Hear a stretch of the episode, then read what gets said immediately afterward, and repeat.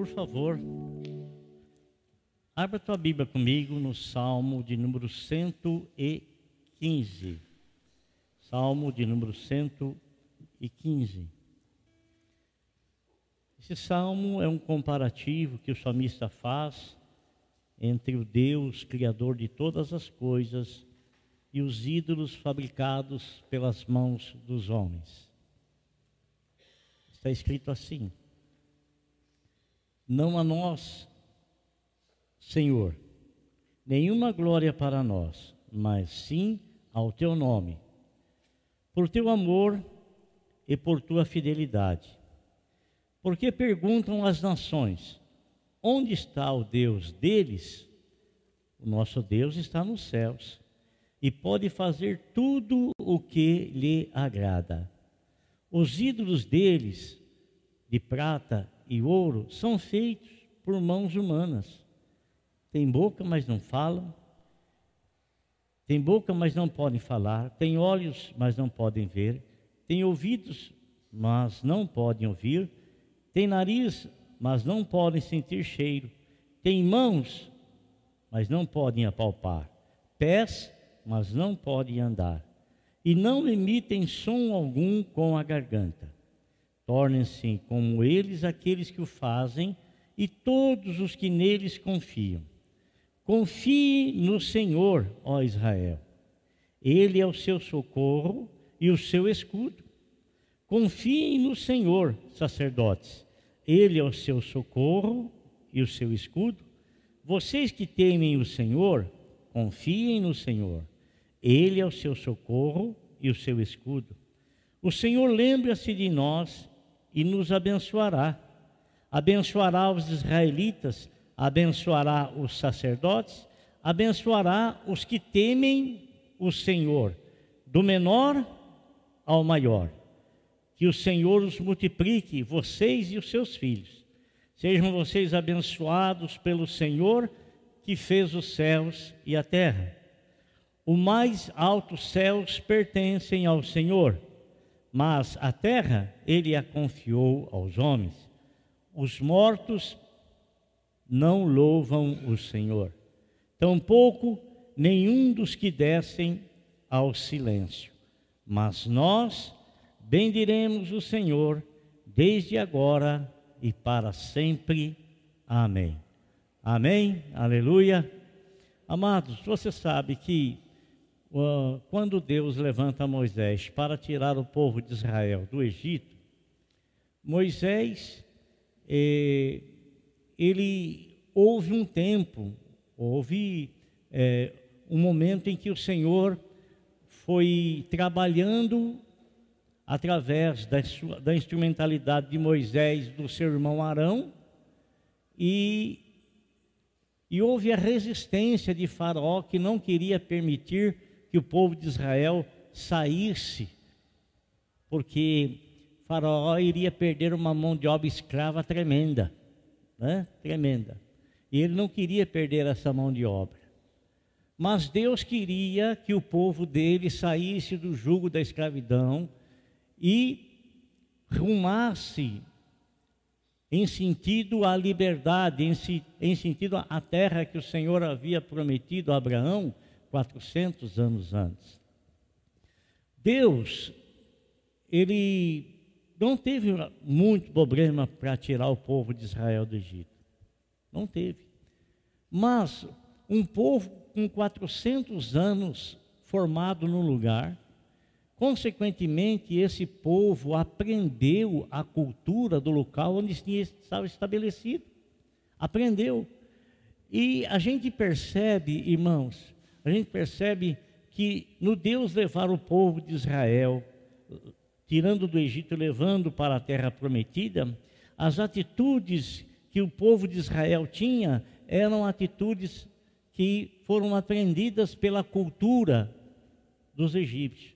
Tanto que, quando Moisés subiu ao monte, onde ele recebeu as tábuas da lei para orientar o povo, quando ele chega lá embaixo, o irmão dele, Arão, olha só, O irmão dele, Arão, que foi usado por Deus para falar com Faraó, ele, Moisés, viu aqueles milagres todos que Deus fez, atravessou o Mar Vermelho e tudo, coisa magnífica e maravilhosa.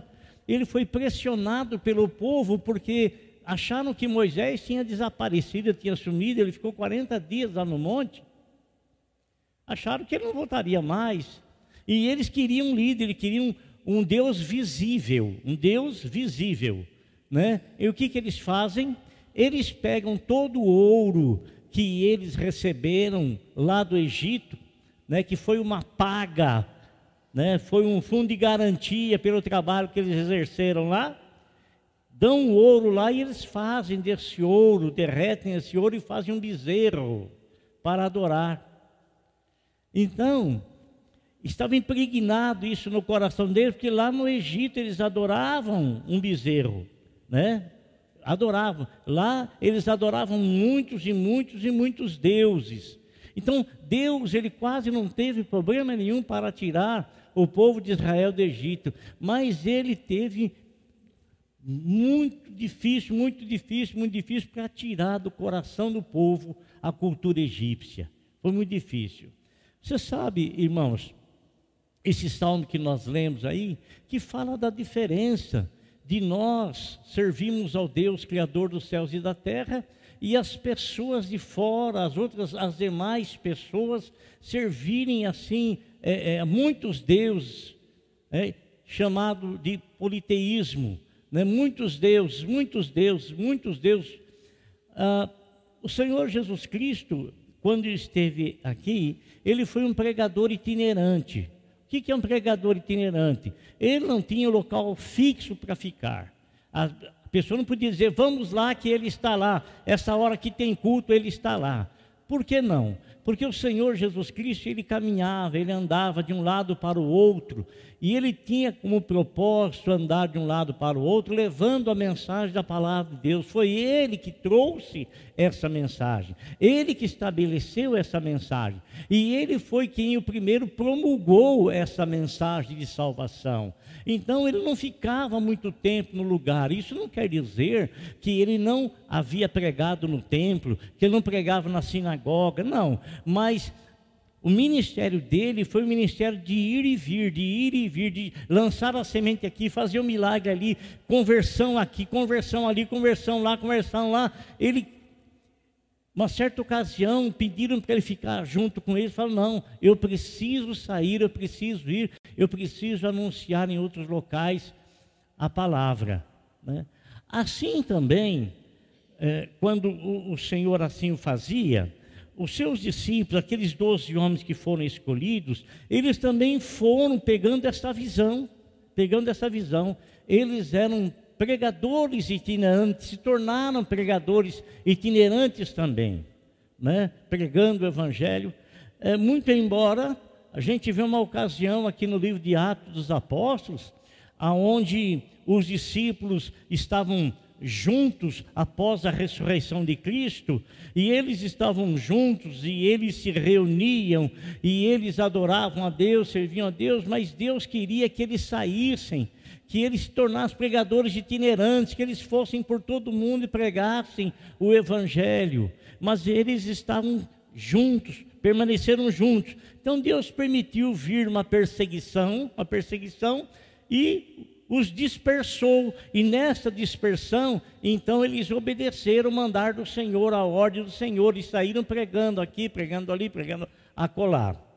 E, irmãos, isso não quer dizer também que posteriormente não houve a necessidade de ter um lugar, um local e um lugar específico, com hora. Isso quer dizer uma organização, organização. E por que uma organização? Irmãos, a gente começa a se reunir, a gente começa a reunir, né? começamos aí nos, nos reunir, então nós temos que organizar todas as coisas, toda a situação. Quer dizer, você chega aqui na igreja, você tem sua cadeira para sentar, você tem aí o bebedouro, você tem aí coisas que aqui irão te servir no momento que você fica aqui. Então a gente uh, organiza tudo, organiza organiza tudo e o Senhor estabelece nessa organização ministérios de permanência num só local. Isso não quer dizer que esse ministério de permanência num só local também não tem aptidão para sair e pregar, mas é isso que o Senhor escolhe os pastores, os mestres, os doutores que permanecerão ensinando o povo, edificando o povo, pastoreando o povo, orientando o povo, orando pelo povo, servindo ao povo, servindo o povo. Então, a gente vem aqui nos cultos, né, nos dias que são marcados, está tudo organizado, está tudo certo, a gente vem e, e participa do culto. O apóstolo São Paulo, quando da sua conversão, no, no, em Atos dos Apóstolos, capítulo de número 9, irmãos, ele, na conversão dele, é, ele sentiu, ele sentiu essa necessidade de não permanecer constantemente num único lugar. Ele fez três viagens missionárias, quer dizer, ele saiu e as, as viagens missionárias deles não eram viagens de 15 dias, eram viagens que demoravam anos, demoravam anos. E nessas viagens que ele fez, ele pregava, ele fundava a igreja, fundava a igreja, ele estabelecia pessoas para permanecerem doutrinando, ensinando essas igrejas, mas ele não se distanciava, não se apagava, não sumia. Ele ficava sempre ligado, procurando saber notícias de todas as igrejas que ele havia fundado e havia estabelecido pastores, apacentadores, pregadores para continuar o trabalho itinerante que ele fez. E sabe, irmãos, a Bíblia nos fala que numa dessas andanças do apóstolo São Paulo, ele foi obrigado, obrigado a ir até Atenas. Por que ele foi obrigado? Ele chegou na cidade de Tessalônica e ele começou a discutir com os judeus na sinagoga. Começou a pregar o evangelho para eles nas sinagogas. E eles então começaram a se tornar revoltados né, revoltados contra Paulo, por quê? Porque Paulo argumentava de uma maneira muito sábia, muito sábia. Vocês têm, vocês sabem que ele foi ensinado aos pés de Gamaliel. Ele recebeu dos melhores ensinamentos, ele recebeu de um rabino muito estimado na época, de muita fama na época, muita fama no sentido de, de ser sábio, de ensinar a, o Velho Testamento. E Paulo, então, ao converter-se, ele sabia profundamente o Velho Testamento. E o Velho Testamento foi ele que escreveu que aquilo que foi escrito no Velho Testamento eram sombras da realidade que haveria de vir, e a realidade era a pessoa de Cristo. Então ele conhecia tudo que estava escrito de profecias a respeito do Senhor, e agora ele se converteu a Cristo e Cristo começou então a dar trazer revelação para ele a respeito do que estava escrito e se cumprindo na pessoa de Cristo nosso Senhor. E, amados, Paulo, então, ele começou a discutir e as pessoas não tinham como discutir com ele. E, e não tendo como discutir com ele, eles apelavam. O que, que eles queriam fazer? Queriam matar Paulo. Queriam matar Paulo, queriam uh, matar. E, e ele e sai dali e ele vai para Bereia. Bereia. Chega lá na cidade de Bereia, o que, que ele faz? Ele começa a ensinar as pessoas que lá estavam. E aquelas pessoas, a Bíblia fala assim, que as pessoas de Bereia eram mais nobres do que de Tessalônica, por quê? Porque as pessoas em Bereia, quando Paulo falava, eles tinham o livro da lei na mão. Então, eles confirmavam aquilo que Paulo falava, se realmente estava escrito daquela forma, daquele jeito. É bom você trazer a Bíblia na igreja, não é mesmo? Né? Ou em papel, ou, ou em online, é bom trazer, sabe? Então, eles, é assim, ah, está escrito, é assim mesmo, está é, tá escrito, está falando o que está escrito, está falando o que está. Então, irmãos, muitos homens, muitas pessoas começaram a seguir o apóstolo São Paulo. Mas o que aconteceu? Os judeus que queriam matá-lo lá em Tessalônica vão para Bereia E quando eles chegam em Bereia, eles começam a fazer um levante terrível contra Paulo. Terrível, terrível, terrível. A ponto de colocar a vida dele em risco. Os irmãos pegam Paulo, levam-o para a cidade litorânea, e depois da, da cidade litorânea, eles levam Paulo para Atenas, na Grécia. Você sabe que a Grécia é o berço da civilização moderna. Os filósofos, os maiores filósofos, os mais famosos filósofos, são de lá. Sócrates, Platão, Aristóteles, né? Pessoas pessoas que diziam assim que havia necessidade do homem não apenas trabalhar oito horas por dia, mas que ele trabalhasse apenas quatro e que ele tivesse o restante das quatro horas somente para pensar, somente para meditar, somente para tentar descobrir coisas e coisas, meditação e coisas. Esse era o pensamento deles. Era o pensamento deles.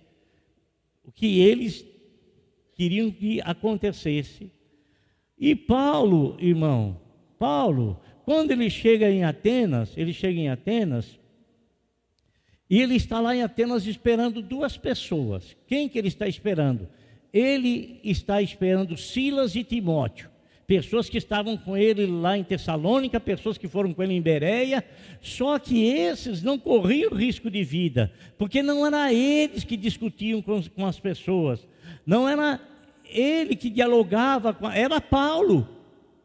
Paulo, né? Paulo se expressava de uma maneira muito tranquila, muito calma e com muita sabedoria, né? Então, esses eram companheiros de Paulo, estavam juntos para dizer para Paulo: oh, Nós estamos com você, mesmo sem eles assim, é, é, é, é, ser pessoas de influência, mas na vida de Paulo eles eram influência, eles eram amigos, estavam perto, estavam juntos.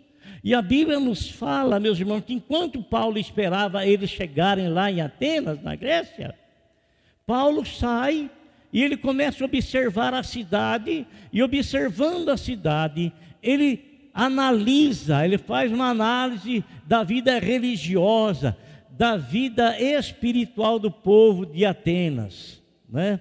Eu quero que você leia comigo, se você tiver a Bíblia em mãos, ou se tiver conseguir jogar aqui para nós, é, o que está escrito no livro de Atos, capítulo 17, quando Paulo chega em Atenas.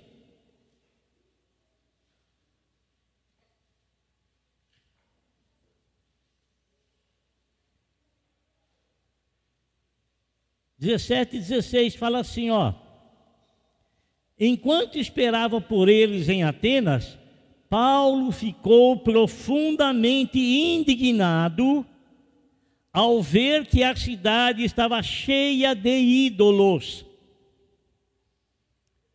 Então, Paulo, irmão, ele olhou a cidade, ele observou a cidade e ele viu o estado espiritual da cidade. E isso trouxe indignação no coração dele. Por que, que trouxe indignação no coração dele? Porque ali, amado irmão, havia muitas pessoas que não faziam outra coisa a não ser filosofar, a não ser pensar, a não ser analisar a vida, não, não faziam outra coisa. E mesmo assim, eles não percebiam, eles não enxergavam, eles não viam e eles não adoravam a Deus unicamente. Você sabe que existem três religiões que são monoteístas. O que, o que é uma religião monoteísta? É a religião que adora um único Deus, único Deus. Politeísta é a religião que adora um punhado de Deus. Deus é isso, aquele é Deus, aquilo outro é Deus, a madeira é Deus, o pau é Deus, a árvore é Deus, a ave é Deus, a vaca é Deus, e, e sabe? Agora, as três religiões que são monoteístas, primeiro, a judaica, nós, os cristãos, que a nossa cultura é judaica cristã, que nós adoramos o único Deus, muito embora revelado em três pessoas, porque assim a palavra de Deus nos mostra ser Deus Pai, Deus Filho, Deus Espírito Santo, Deus triuno. Você consegue conceber isso? Eu não consigo, Porque se eu conseguisse, eu não seria homem, seria Deus. E se eu conseguisse, eu, se eu conseguisse, Deus não seria Deus, ele seria homem.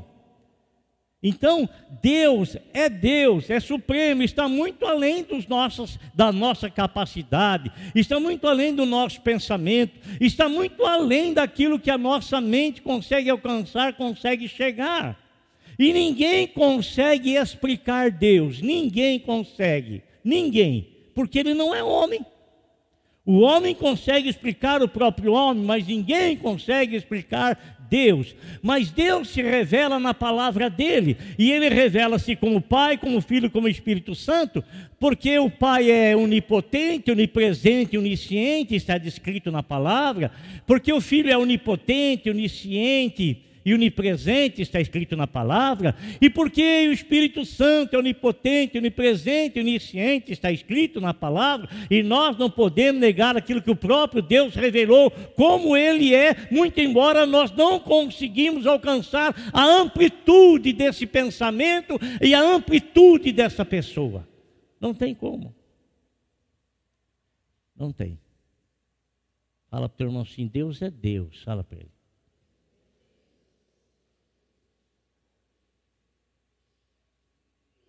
Falou, Tigrinho, para o irmão que está do lado aí. o irmão que está do lado aí. Estou brincando. Amém? Então Deus é Deus, irmão. Deus é fantástico.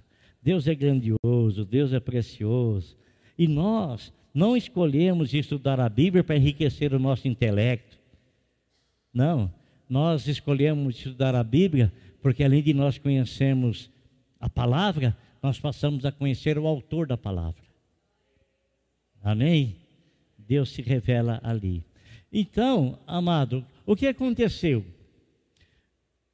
Paulo estava lá esperando e ele ficou indignado, ficou indignado, porque o povo lá se orgulhava da sabedoria e do conhecimento que eles tinham. Aliás, os estrangeiros e os atenienses não faziam outra coisa. A Bíblia nos fala que havia essas pessoas que moravam ali perto do Areópago. O que, que é o Areópago? Presta atenção aqui para você aprender o que é. Presta atenção. Oh, presta atenção, para você não ficar com a cabeça aí sem, sem saber nada. Estou dando uma, uma aula para você e você não vai. Né? Fica aí, presta aí. Então, o Areópago é lugar, é um local numa colina e ela alto, alto. Aqui embaixo não havia o auditório, assim, para as pessoas sentarem, mas era, era um espaço vago, grande. Todas as pessoas que queriam discursar, que queriam fazer alguma coisa, vai cair na sua prova lá na sua escola, hein? Olha lá.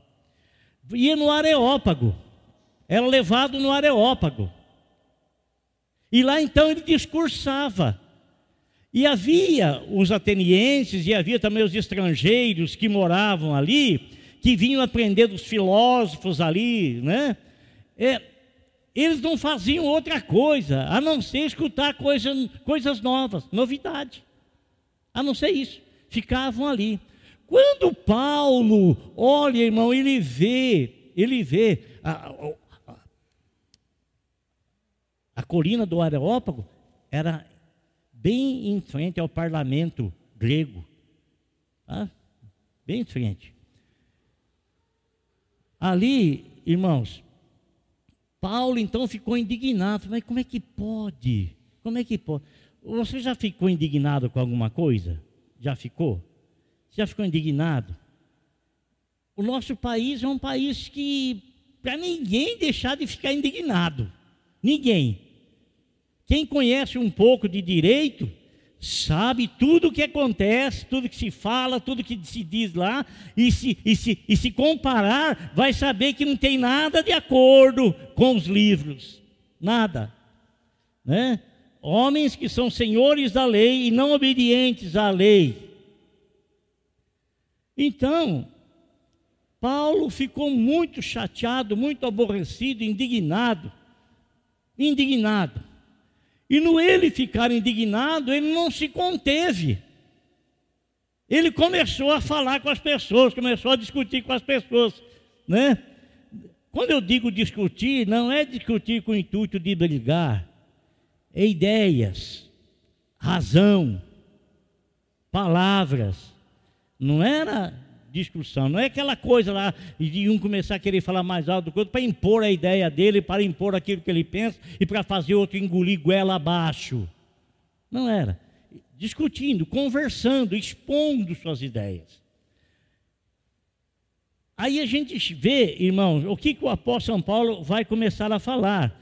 Ele disse assim, por isso, 17, por, 17, 17, por isso discutia na sinagoga com judeus e com gregos tementes a Deus, bem como na praça principal, todos os dias, com aqueles que por ali se encontravam.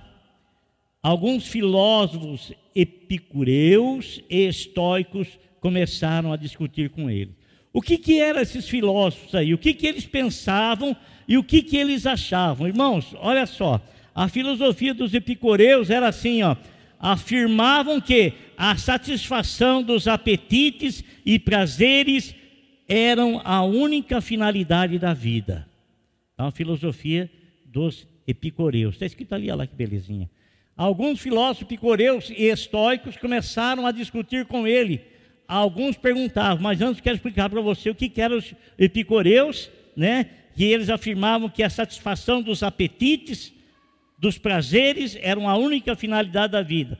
Os estoicos ensinavam que o homem não pode se deixar abalar pela alegria ou pela tristeza. O que quer dizer isso? Sabe aquela pessoa que vira uma pedra?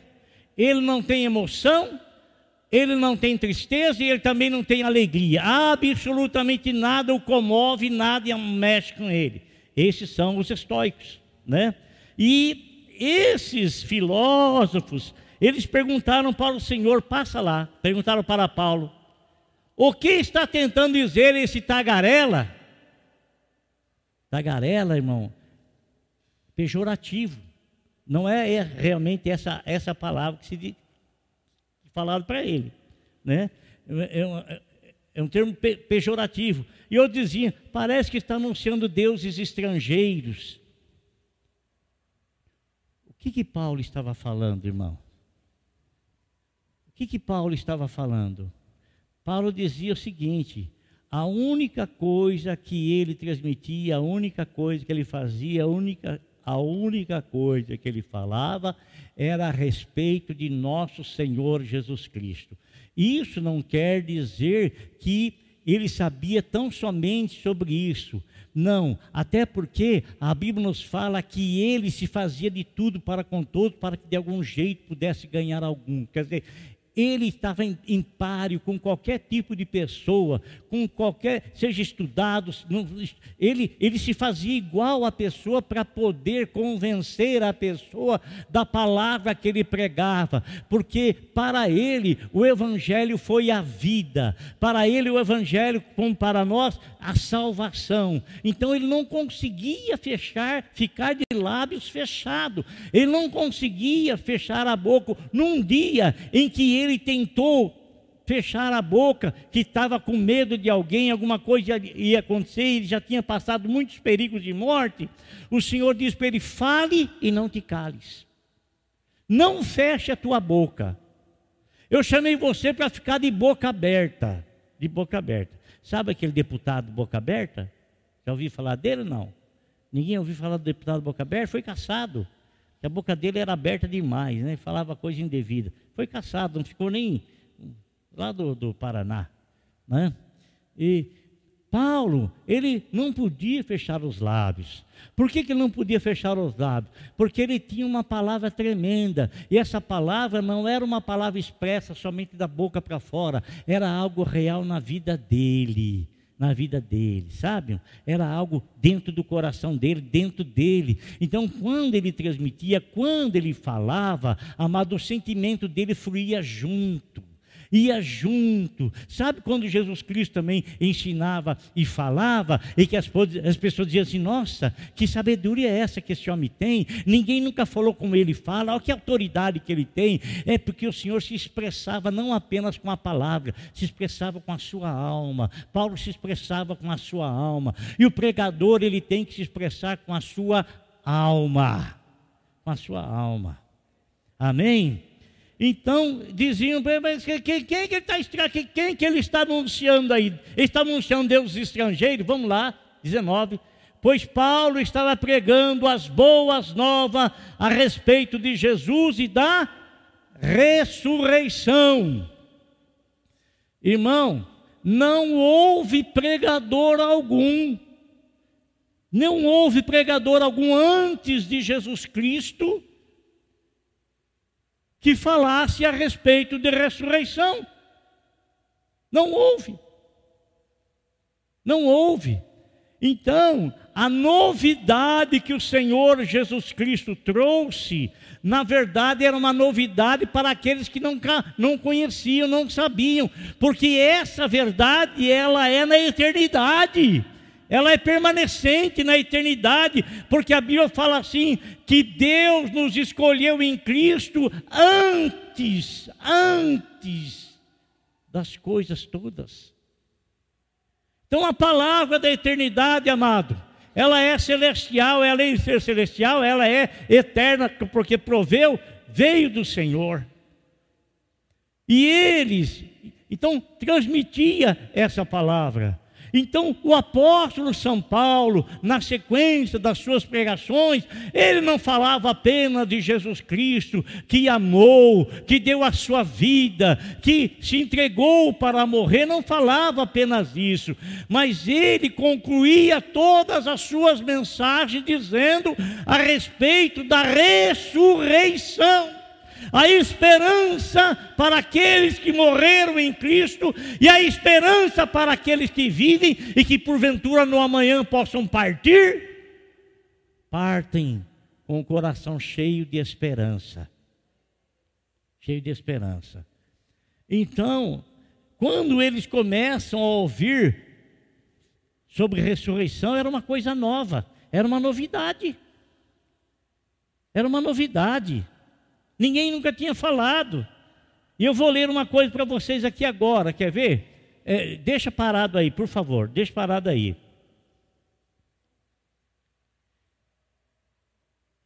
Então,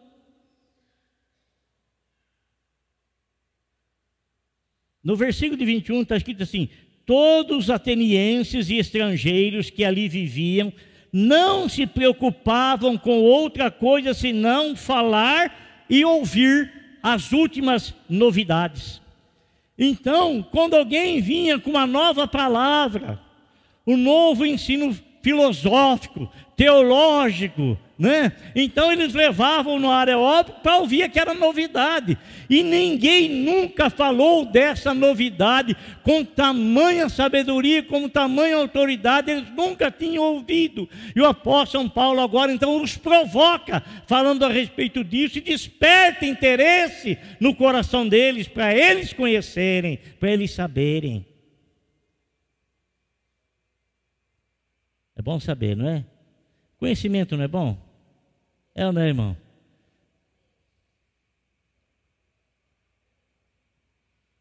Conhecimento é bom, não é, Luciene? Né, Alexandre? Não é bom conhecimento? Bom, né? Glória a Deus que é bom, né? Então, o que, que ele faz? Ele é colocado, é levado no areópago e ele está ali no areópago. Aí ele vai então começar a, a, falar sobre a mensagem. Então levaram a uma reunião no Areópago, onde lhe perguntaram: 20. Podemos saber que novo ensino é esse que você está anunciando? Você está nos apresentando algumas ideias estranhas e queremos saber o que elas significam. Vamos lá? Todos os atenienses e estrangeiros que ali viviam não se preocupavam com outra coisa senão falar ou ouvir as últimas novidades.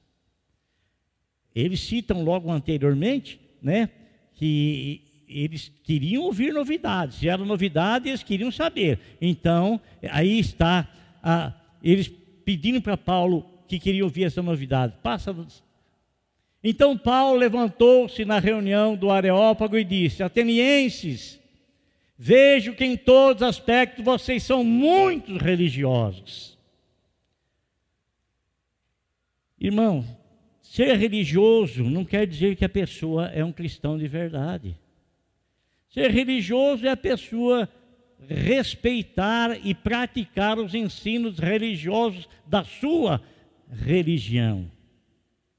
Ser cristão é diferente.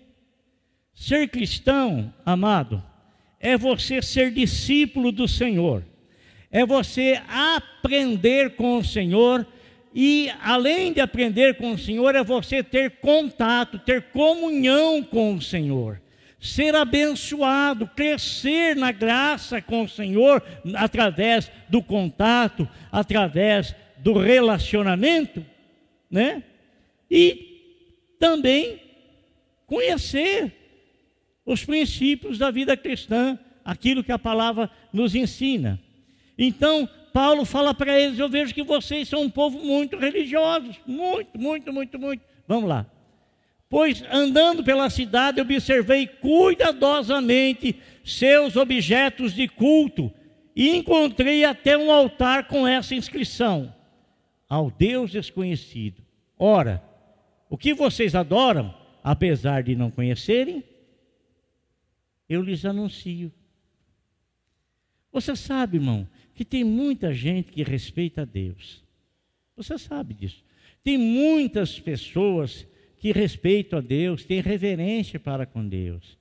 Mas, mas, essas mesmas pessoas que respeitam a Deus, têm reverência para Deus, têm até um certo temor de Deus, elas são muito religiosas, muito religiosas.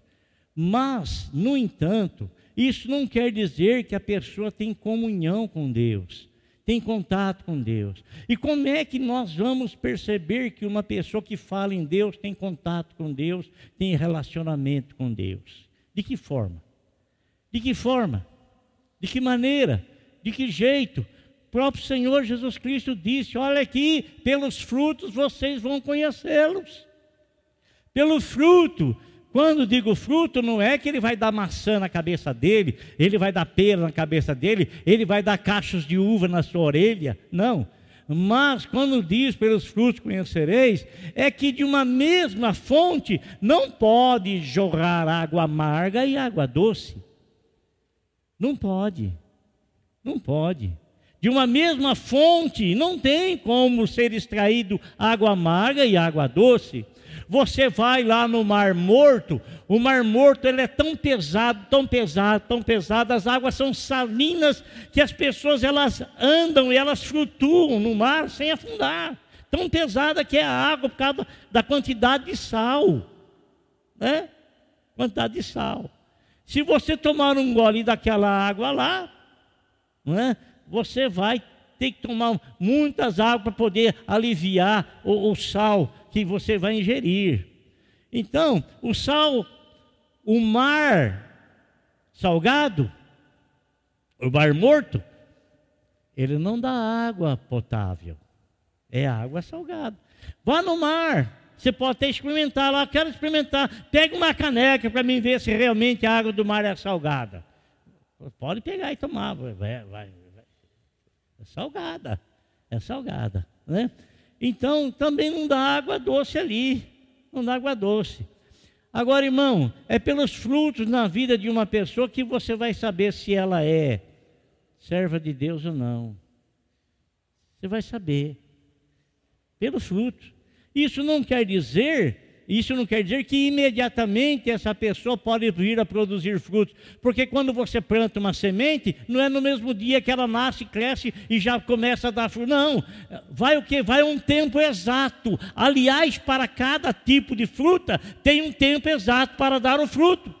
Umas são mais adiantadas do que outras, né? Assim é na vida de todo aquele que serve ao Senhor também. Um se entrega inteiramente de coração ao Senhor e busca o Senhor, e o Senhor vai trabalhando com maior liberdade na vida dela, e logo, logo essa pessoa já está produzindo frutos.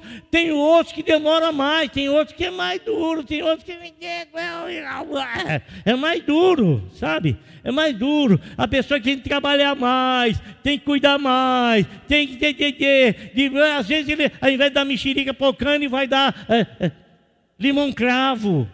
Mas vamos tirar. E então vai demorar-se um pouco mais o processo, mas vai chegar lá. Vai chegar lá. O próprio Senhor dizia que nós devemos ter paciência com aquelas pessoas, ter paciência quando você jogar a semente Tenha paciência, que não é do dia para a noite que tudo se resolve, não é dentro de um 15 dias, não é dentro de um mês, não é dentro de. Mas tem a promessa de que vai se resolver. Então nós temos que esperar pacientemente que tal se resolva. Que tal se resolva. Né? Tranquilamente, pacientemente. Então, Paulo ele está dizendo lá que ele encontrou uma faixa, tinha muitos deuses, ele andava, tinha casas de adoração a deuses, olha, inúmeras, inúmeras, inúmeras, inúmeras, inúmeras, muitas. Mas tinha um local também que ele leu lá, o Deus desconhecido. Quer dizer, eles adoravam aquilo, adoravam aquilo, adoravam aquilo, adoravam aquilo, adoravam aquilo, tudo como Deus, e adoravam esse Deus que eles não conheciam. Então, esse Deus que eles não conheciam e que outrora Paulo também não conhecia, e foi no capítulo 9 de, de, de, de, Atos Apóstolos que ele passou a conhecer o Senhor, e quando ele passou a conhecer o Senhor, ele não parou mais de falar do Senhor, ele estava anunciando aquilo que ele havia conhecido, ele tinha o conhecimento do Senhor. E ele disse: Vocês adoram o que vocês não sabem. Você lembra que Jesus Cristo falou para a mulher samaritana? É? Vocês adoram o que vocês não sabem. A salvação vem do povo judeu. Não foi isso que ele falou? Mas elas adoravam. Então tem muitas pessoas que adoram a Deus, mas não têm comunhão com Deus. E por que, que não tem comunhão com Deus? Porque não adora somente a Deus. Você se lembra quando Satanás foi tentar o Senhor Jesus? Eu, eu, me digo assim, você se lembra de ter lido. Quem é que já leu isso? Quem é que já leu? Lá, ah, já leu, não leu? Você viu no final que Satanás fala para Jesus, olha aqui, ó, tá vendo os reinos desse mundo tudo? Ó, tudo, tudo isso eu vou te dar, porque a mim foi entregue, se você se prostrar e me adorar. O que, que Jesus falou para ele? Arreda-te de mim, Satanás, porque está escrito: somente ao Senhor teu Deus adorarás e só a Ele prestarás culto. Entendeu? Não foi isso que ele respondeu? Então, preste atenção, ó, ó o texto que diz: Somente ao Senhor teu Deus adorarás e só a Ele prestará culto. Então, se eu adorar qualquer outra coisa, e se eu não prestar culto somente ao Senhor, eu vou estar adorando indiretamente Satanás e vou estar prestando culto indiretamente a Ele. Escute o que eu vou lhe dizer. Anos atrás,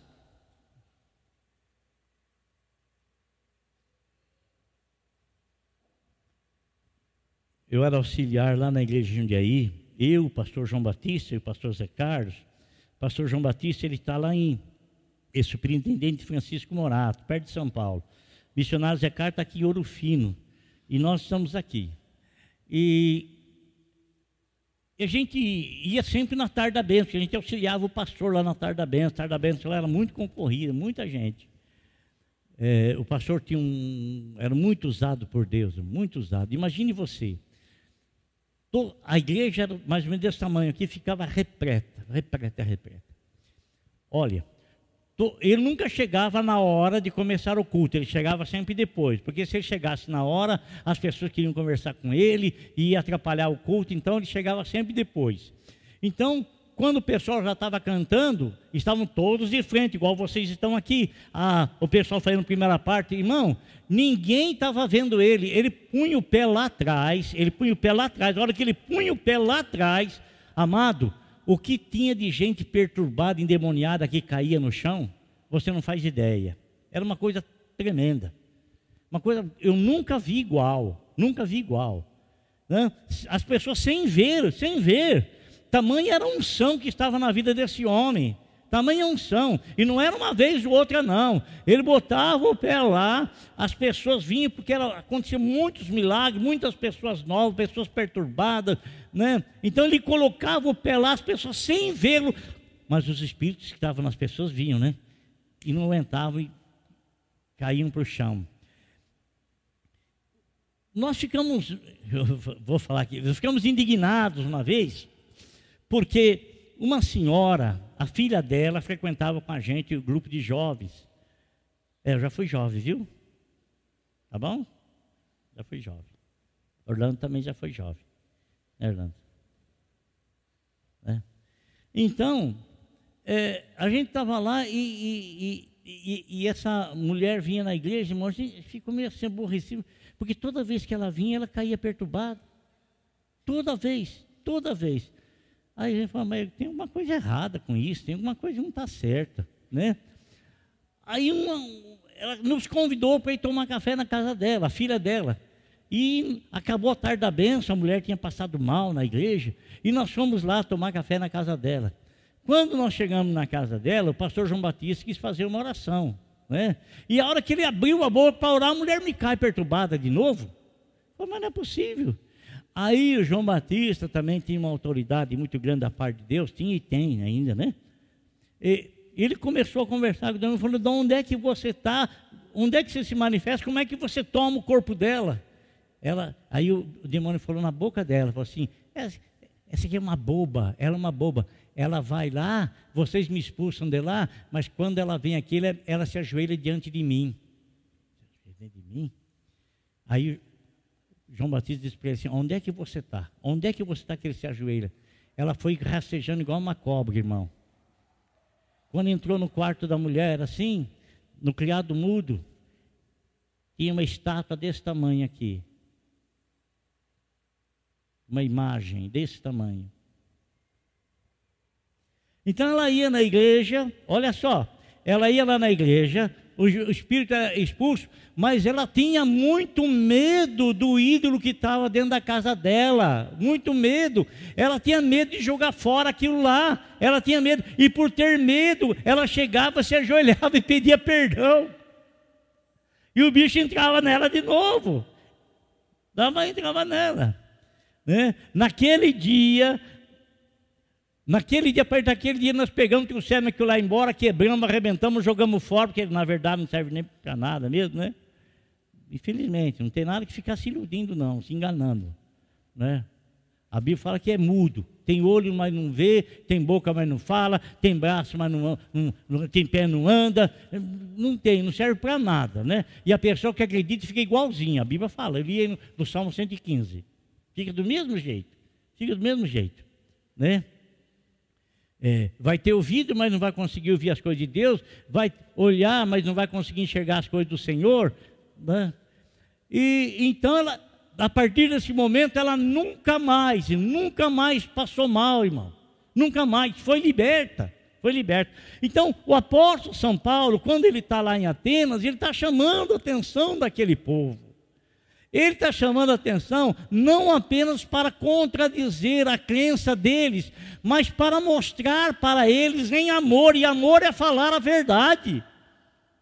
Às vezes, a, às vezes a gente se guarda, nós não podemos falar a verdade com ódio, né? Com ódio, igual infelizmente muitas pessoas fazem, e nem podemos também usar de zombaria.